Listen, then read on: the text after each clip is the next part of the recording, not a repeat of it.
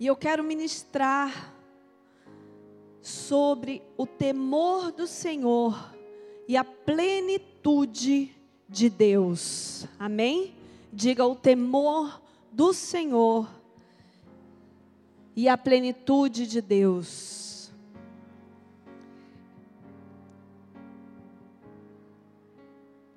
Abram a Bíblia em 2 Reis, capítulo 4. Aqui nós vemos uma história bastante conhecida de todos. O bispo, nosso bispo Kleber já pregou esse texto algumas vezes. Mas eu quero trazer este texto e algumas coisas que o Espírito Santo trouxe ao meu coração em relação a essa história. Amém? Segunda Reis, capítulo 4. Eu vou ler do 1 ao 7, depois eu vou retomar cada princípio com vocês.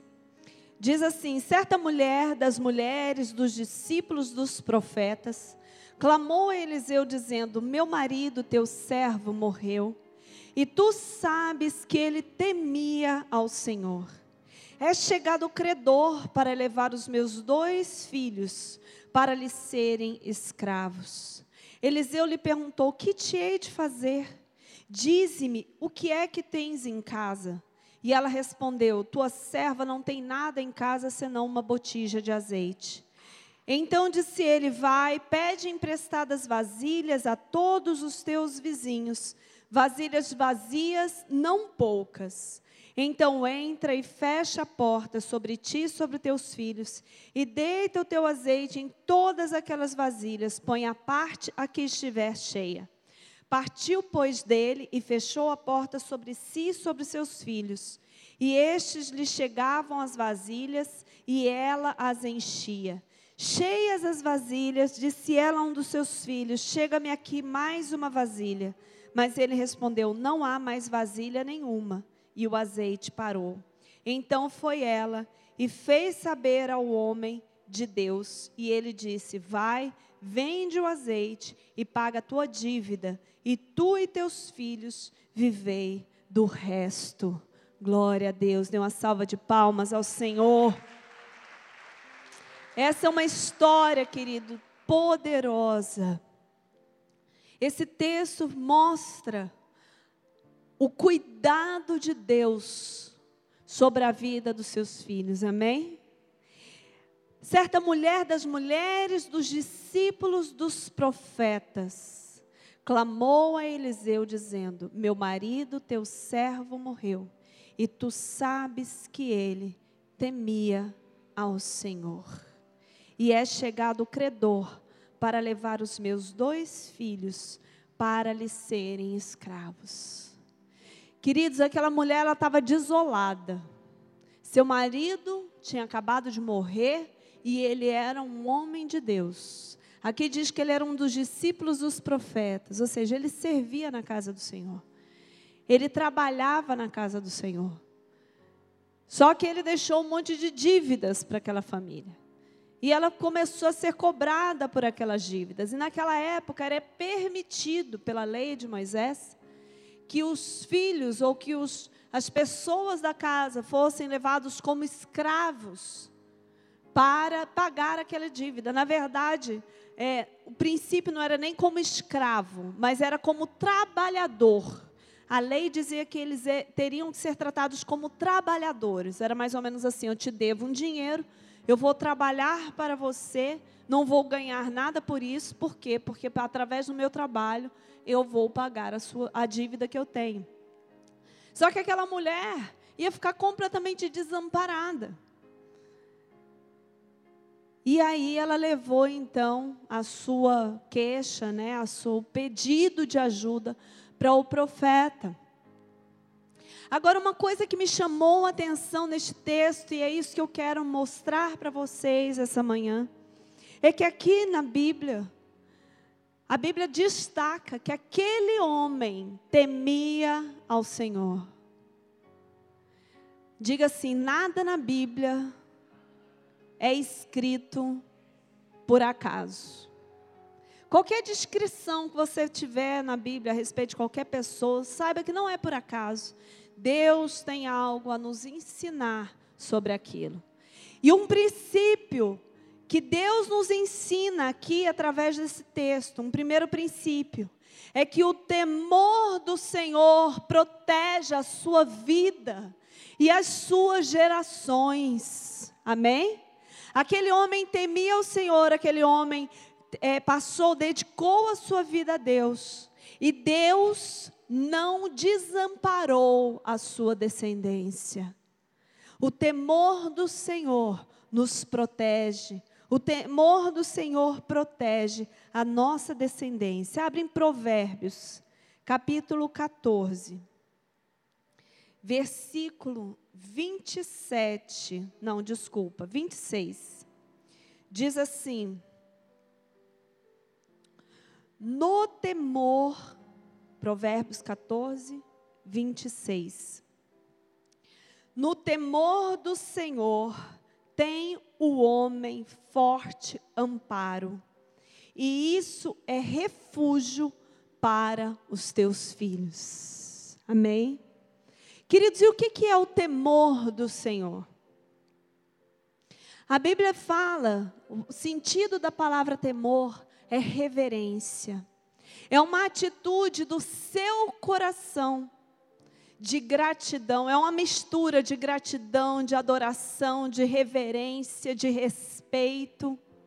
É você entender que Deus, Ele é soberano, Ele é maravilhoso, Ele é grande, e que você, diante dEle, você não é nada. É você abrir mão dos seus argumentos, é você viver uma vida debaixo dessa, desse. Quando você vive uma vida debaixo desse temor, debaixo dessa atitude interior, você abre mão dos seus argumentos, você abre mão de querer viver a vida do seu jeito, você abre mão de querer fazer as coisas do seu jeito, porque você reverencia este Deus e você reconhece o tamanho dele na sua vida. Quantos estão entendendo? Amém? É você entender quando você teme ao Senhor, você tem uma convicção interior muito grande de que nada na sua vida, nada, nem a mais forte tribulação, nem a mais pior, mais pior é horrível, né? Ficou horrível isso. Nem a pior, nem a pior das crises, nem o melhor dos momentos, nada disso Nada do que você vive foge do controle do seu Deus. Quando você vive debaixo do temor do Senhor, você compreende que cada segundo da sua vida é governado por Ele. E você consegue louvá-lo, você consegue adorá-lo. E no seu coração, você queima, você sabe que Ele está cuidando de você. Amém? Oh, aleluia! E isso, querido, te traz uma atitude interior em que você se torna inabalável. A sua fé não se abala, muito pelo contrário, a sua esperança se renova de dia em dia, porque você teme ao Senhor. Você sabe que Ele está cuidando de você. Você respeita a presença dEle. Você respeita aquilo que Ele é.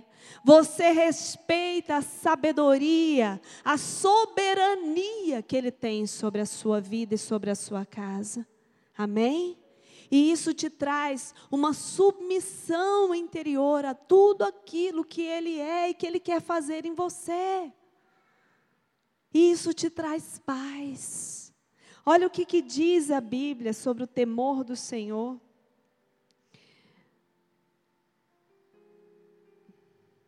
Eu vou ter que pegar meu óculos que eu não estou enxergando.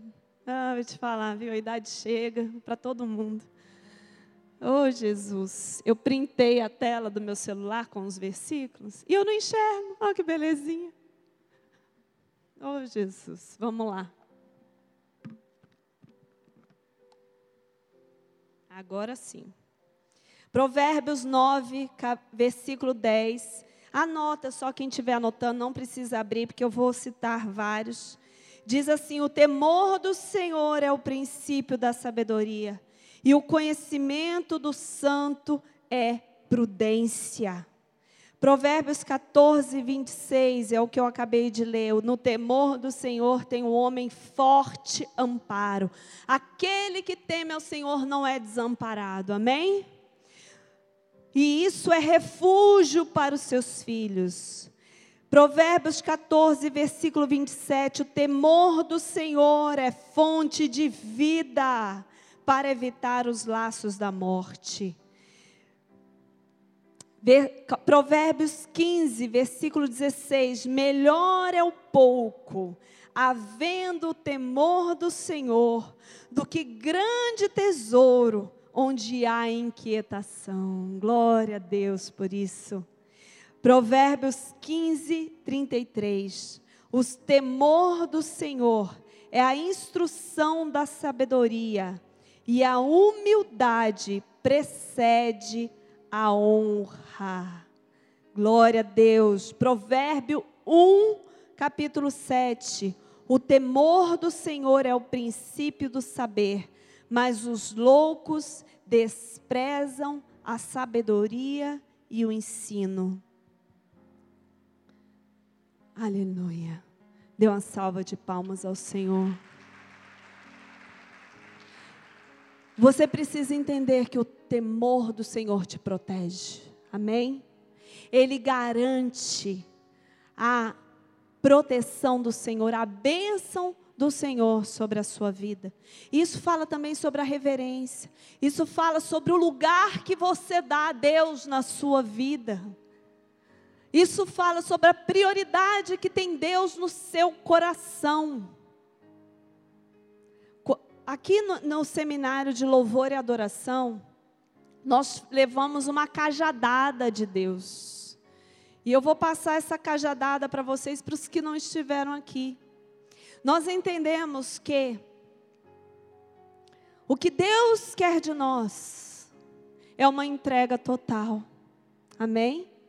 Que nós não devemos vir à igreja para buscar as bênçãos de Deus, mas a nossa a nossa intenção, o nosso objetivo, quando nós vamos na presença de Deus, é para ter um relacionamento íntimo com Ele.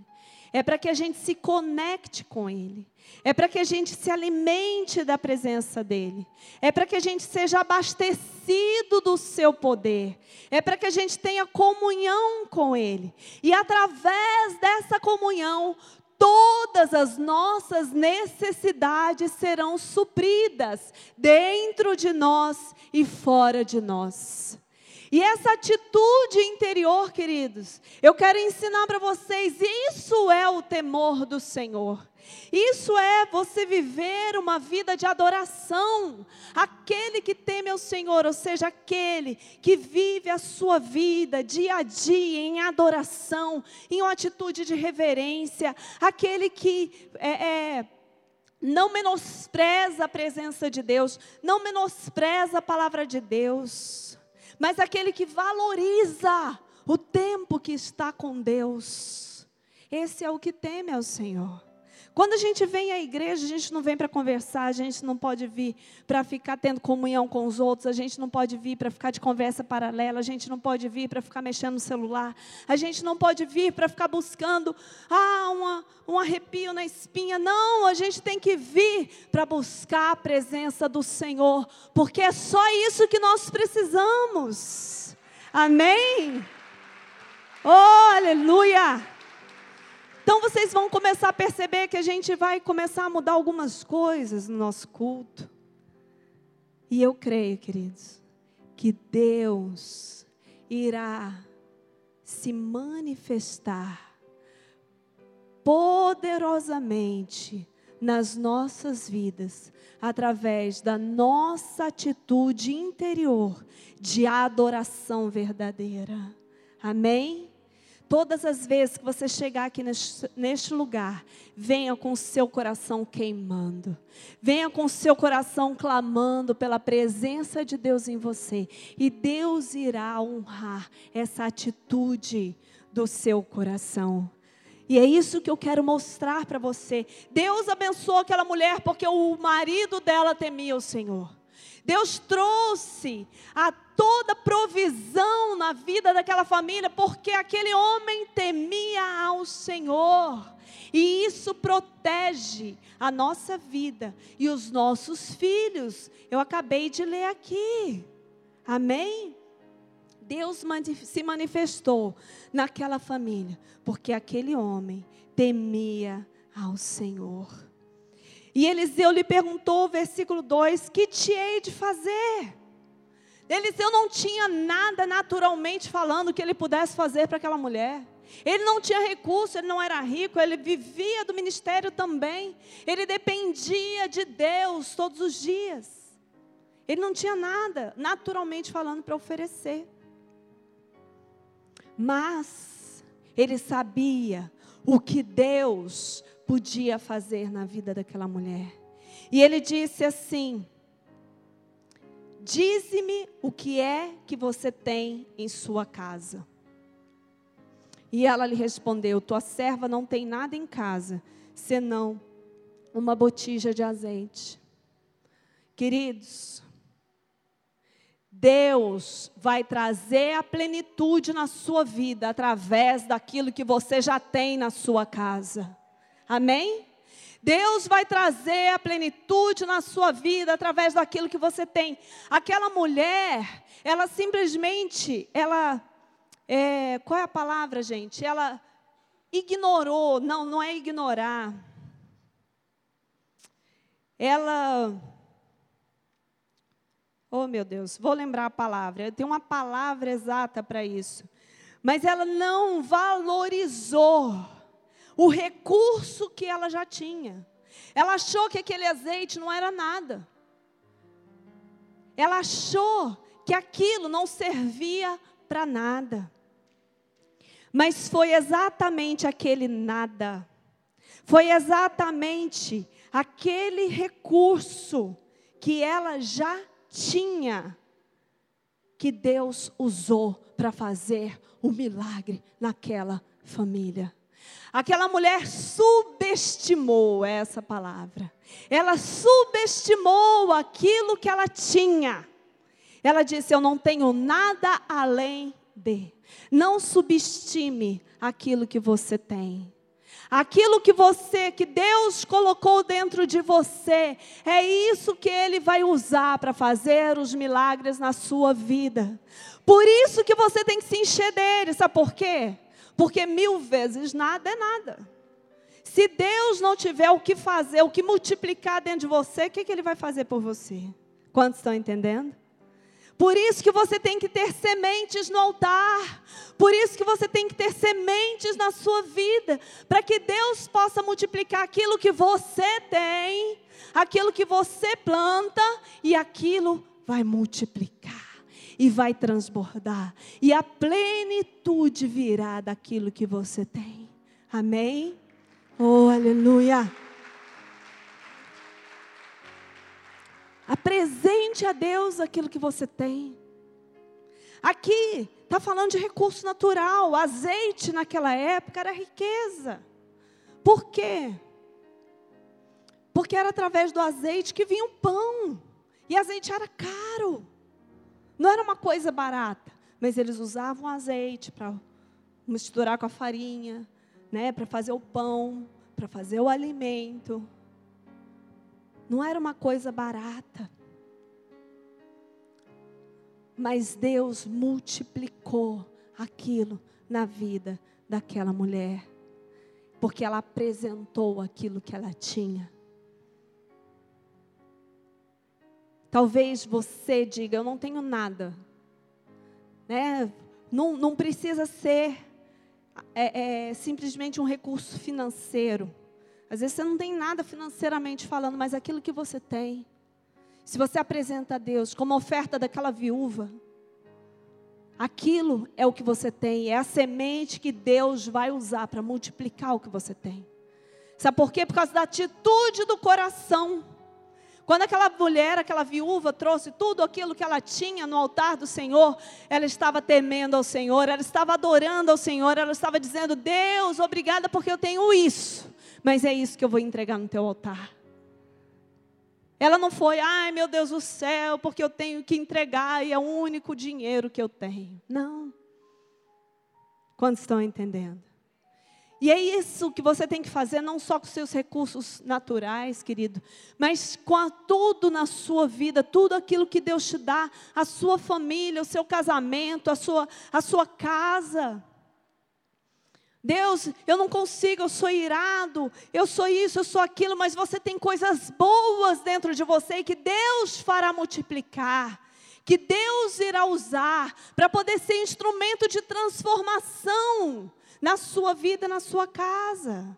Deus irá usar o seu azeite. Não subestime aquilo que Deus já te deu, aquilo que você tem na sua casa, os recursos interiores, o seu trabalho na casa do Senhor.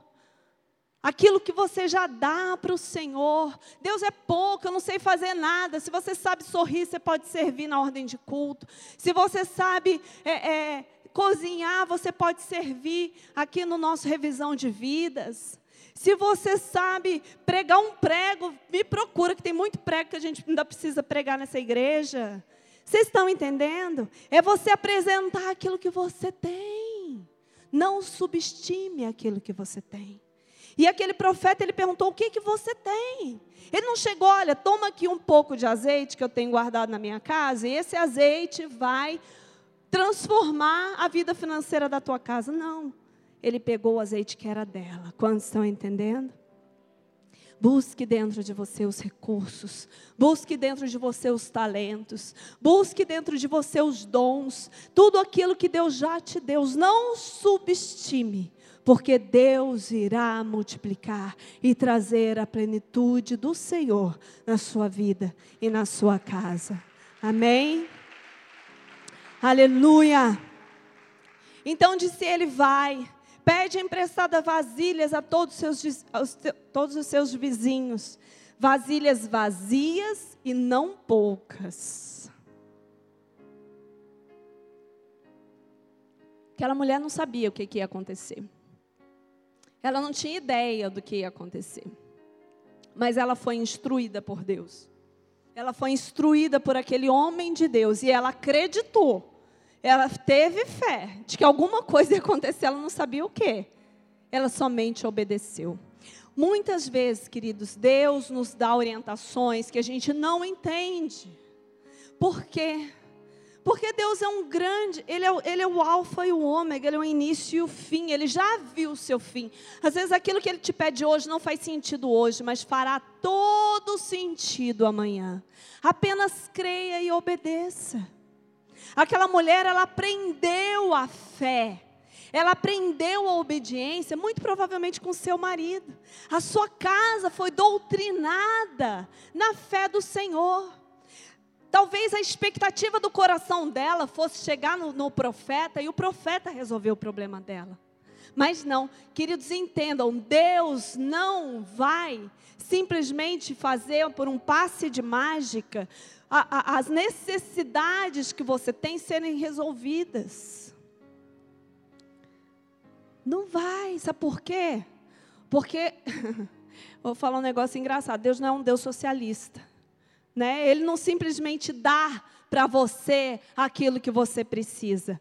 Ele te ensina a conquistar, a merecer, a construir aquilo que você precisa.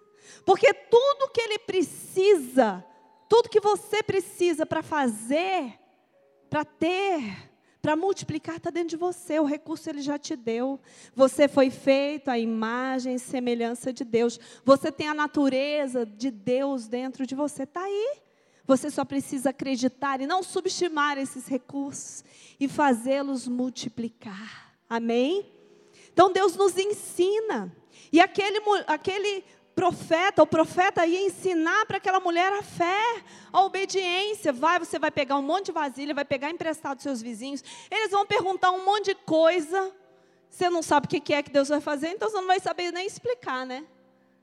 Imagina ele saindo pela vizinhança, ó, me vê um monte de vasilha. Você não tem uma vasilha, vizinho? Não tem uma vasilha? Mas por que vai muita vasilha? E os dois guris dela catando vasilha no vizinho. Mas ela fez, ela obedeceu. E no coração dela, ela não duvidou que alguma coisa Deus faria por ela. E aí ele fala: então vai, fecha a porta sobre ti e sobre os teus filhos, deita o teu azeite em todas aquelas vasilhas e põe à parte a que estiver cheia. Quando Deus vai fazer um milagre na nossa vida, querido, muitas vezes, para a gente tem que fechar a porta ao nosso redor, ou seja, Sabe o que, que Deus não queria? Deus não queria que a opinião dos outros influenciasse na fé daquela mulher. Deus não queria que os outros ficassem lá de olheiro em cima do milagre dela. Deus não queria que nenhum roubador de sonhos e de fé interferisse naquele milagre. Ela falou: Olha, você vai fechar a porta. Você não vai mais ouvir. Você não vai mais se deixar influenciar por nada externo. E eu vou fazer um milagre. E você vai começar a encher essas vasilhas de azeite. E quantas vasilhas tiver, você vai encher, e você vai encher, e você vai encher. O bispo Rodovalho, ele escreveu um livro, se não me engano, é O Milagre Aconteceu. Ele conta uma história nesse livro, e que eles no Instituto Bíblico, há muitos anos atrás, um Instituto Bíblico que tinha em Goiânia. Eu conheci algumas pessoas, na minha infância, na minha adolescência, eu conheci alguns líderes que passaram pelo Instituto Bíblico em Goiânia. Era uma formação, era um lugar de formação de líderes, né, de profetas, de pastores. Só que era muito sofrido, porque eles não tinham recursos. Então, lá nesse instituto tinha dia de comer, o resto era de jejuar. Eles jejuaram, jejuavam vários dias na semana, e quando tinha comida, eles comiam. E um dia, lá no final de semana, ou num, durante a semana, não sei, não faz diferença, eles tinham algumas coisas para comer, mas não tinham arroz. O arroz que eles tinham não ia andar para que todos comessem. E Deus deu uma direção. Deus falou assim: vocês vão tampar a panela, tampa com um pano, e vocês vão fazer o arroz que tem e vocês vão servir todo mundo. E aí sim eles fizeram, cozinharam o arroz que tinha, tamparam a panela com um pano e aí com o pano tampado, né, pelo buraquinho, eles iam tirando o arroz e servindo as pessoas. Iam tirando o arroz, servindo as pessoas. E o arroz não parava de vir. E o arroz não parava de vir. E o povo ficou impressionado, porque Deus operou um milagre na frente deles. Na frente deles. E eles foram tomados né, por um temor, por uma adoração, porque Deus fez um milagre debaixo do nariz a multiplicação do arroz. E o arroz deu, todo mundo comeu, ainda sobrou arroz na panela, porque nosso Deus é Deus abundante. Amém? Glória a Deus por isso. Mas é o mesmo princípio. Deus não queria que aquelas pessoas ficassem curiando o milagre. Deus não queria que aquelas pessoas ficassem olhando, olha, está acabando, olha, está no fundo. Não, tampa, fecha, se fecha para opinião alheia. Não fica falando para todo mundo dos seus, dos seus sonhos, daquilo, dos seus projetos, daquilo que você tem pedido no altar do Senhor. Sabe por quê? Porque muitas vezes a opinião alheia vai minar a sua fé. O outro vai chegar e falar: Imagina você? Não, o que, que é isso? É grande demais para você. Não, imagina, Deus não faz isso não. Deus não se preocupa com essas coisas não. E aquilo vai acabando e vai minando a sua fé.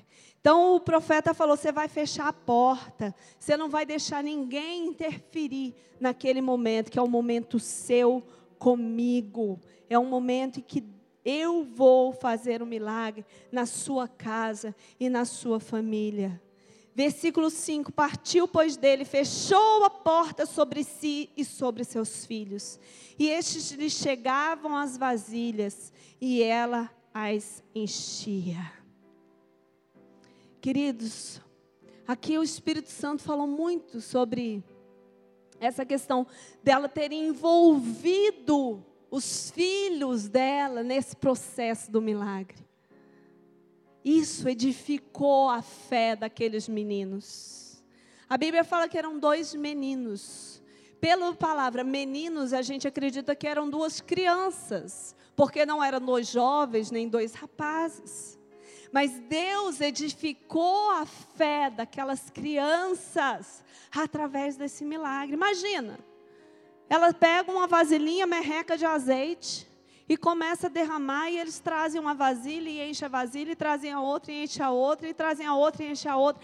Eles viram um milagre de Deus acontecendo ali naquela hora. E eles, eu fico imaginando a alegria daqueles meninos vendo aquele tanto de azeite que não parava, que não parava, que não parava, que não parava, que não parava.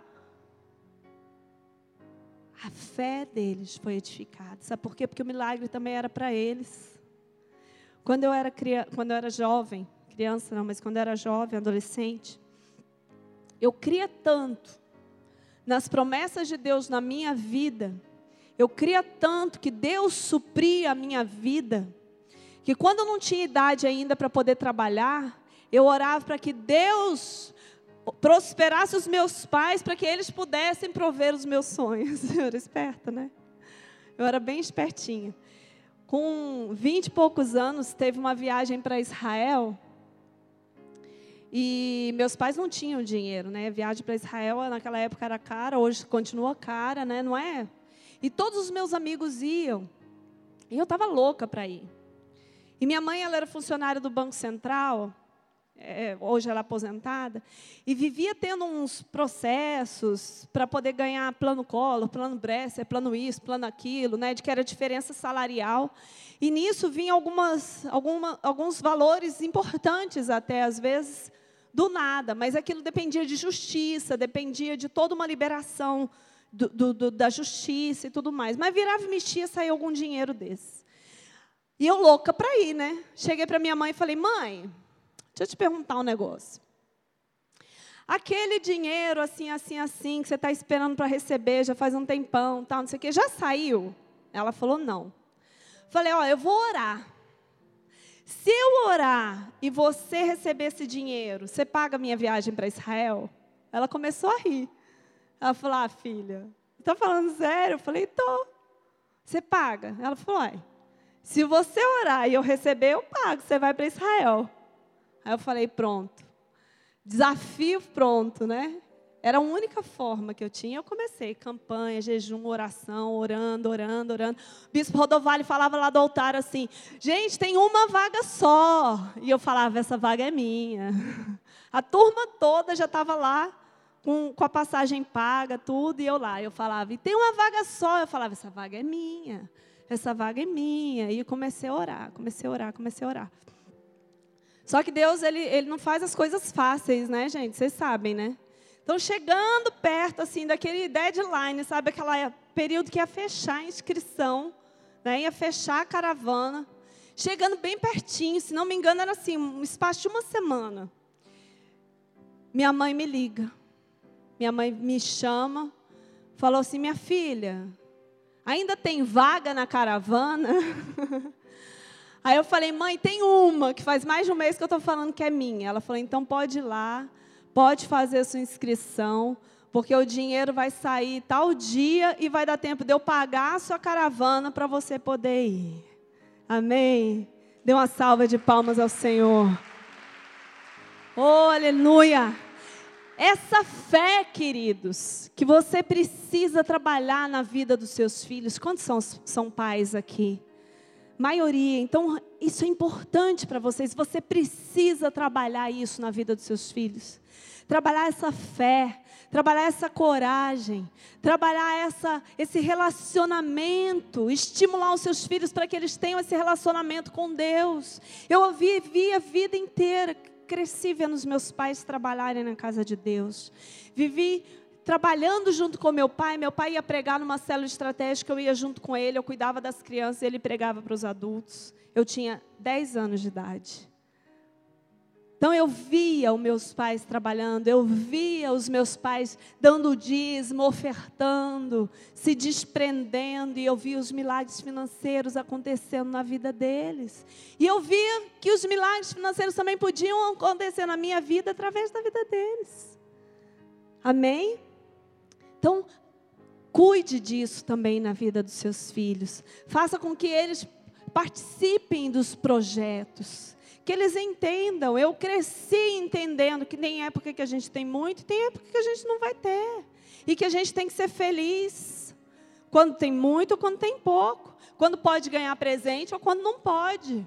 Teve uma época que eu lembro que a gente só ganhava presente no final do ano, porque o meu pai é do Itamaraty.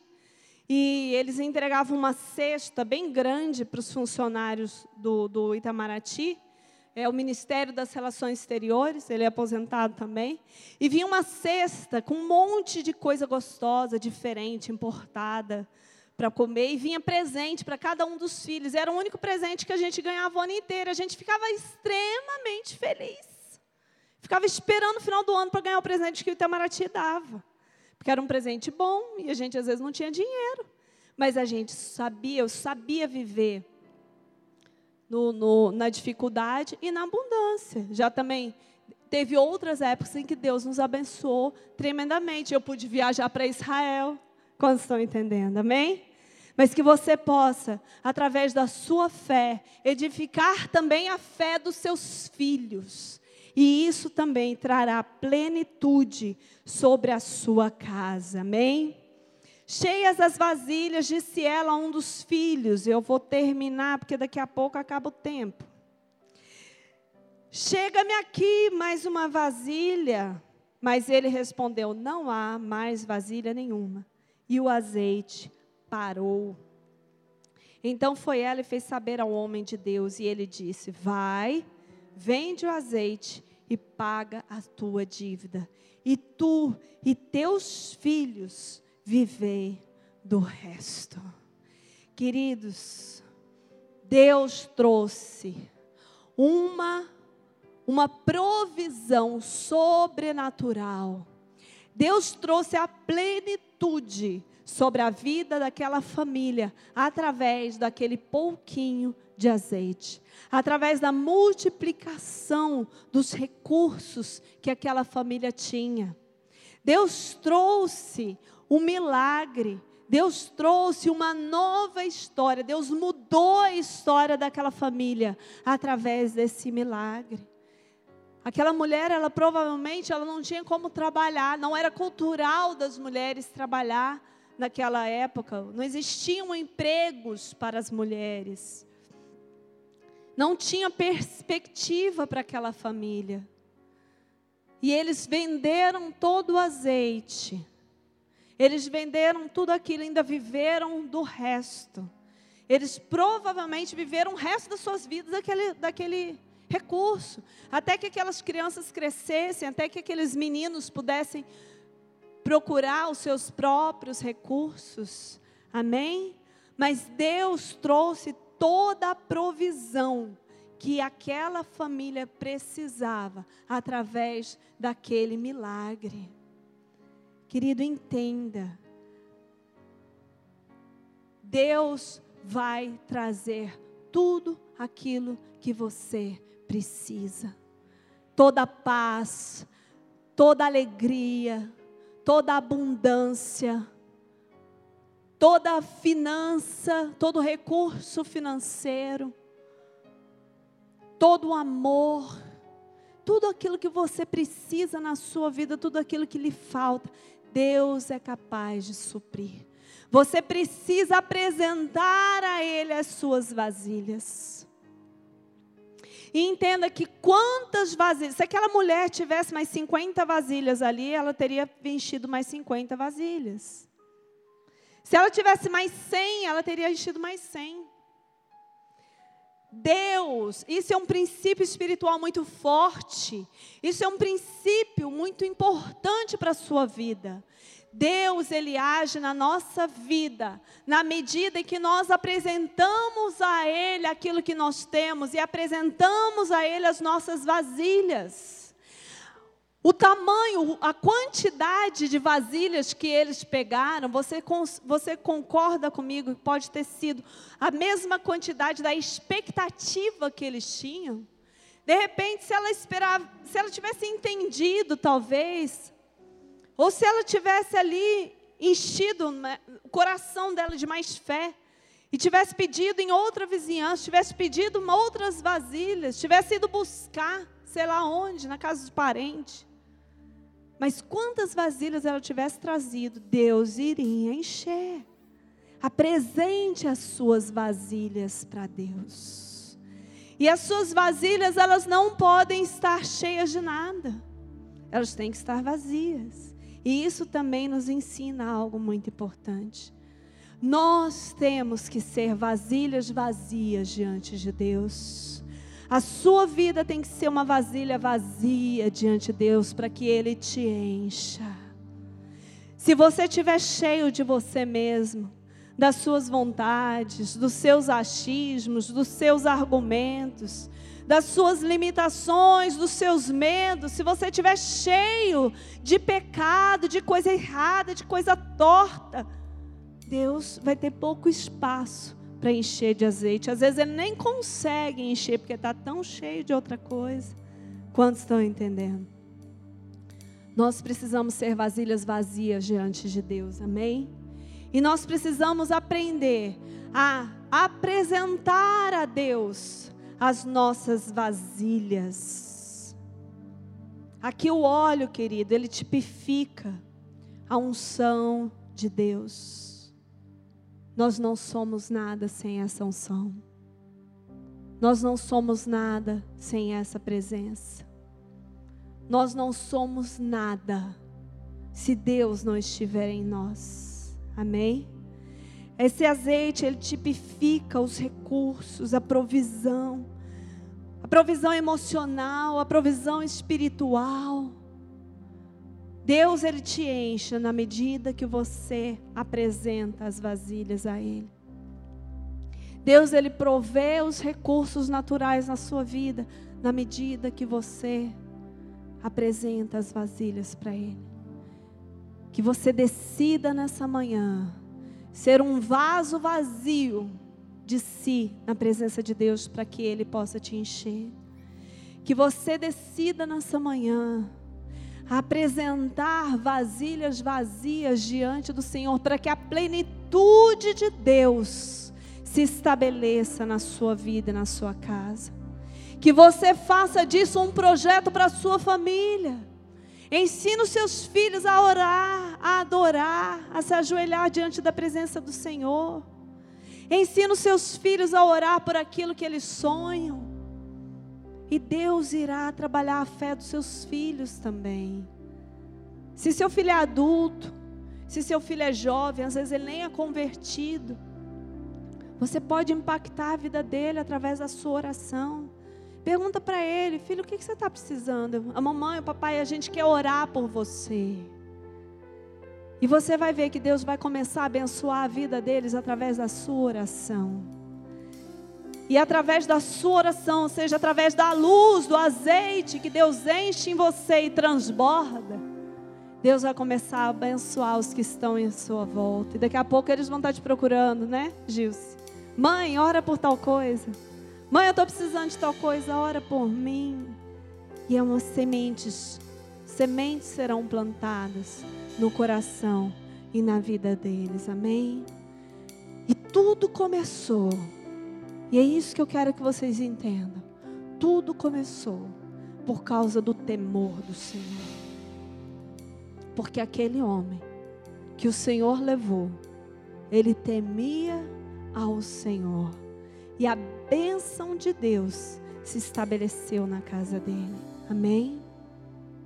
De tudo que eu falei, se vocês entenderem, vocês colocarem na vida de vocês esse clamor, pela presença de Deus. Essa atitude interior de temor, de saber que Deus é tudo aquilo que você precisa na sua vida. Você não precisa de mais nada. Você não precisa de mais nada. O resto tudo fica secundário, porque é passageiro, porque é coisa que a traça e a ferrugem corrói. Quando você tem ao Senhor, você tem tudo. E tudo o resto, tudo que você precisa, vem como consequência dessa atitude, do temor do Senhor. Amém. Glória a Deus. Vamos ficar de pé. Dê uma salva de palmas ao Senhor. Aleluia. aleluia. Feche seus olhos. Comece a orar agora ao Senhor.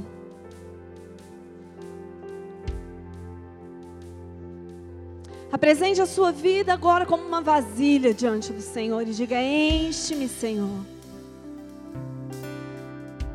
Oh, Pai, eu quero te adorar como o Senhor é digno de ser adorado. Eu quero te amar, Senhor, como tu és digno de ser amado. Eu quero te respeitar, como o Senhor é digno de ser respeitado. Eu quero te exaltar, Senhor, como tu és digno de ser exaltado. Recebe, Senhor, a minha vida hoje como um vaso. Eu me esvazio de mim, Senhor. E te peço, encha-me de ti. Enche-me de ti, Senhor. Enche-me do teu óleo. Enche-me da tua presença. Enche-me, Senhor, de fé. Oh, aleluia. Se você quiser, você pode vir até o altar. O Senhor está tocando vidas nessa manhã. O Senhor está falando com você. Apresenta suas vasilhas diante de Deus nessa manhã. Não poucas, não poucas, porque o Senhor é quem cuida de você.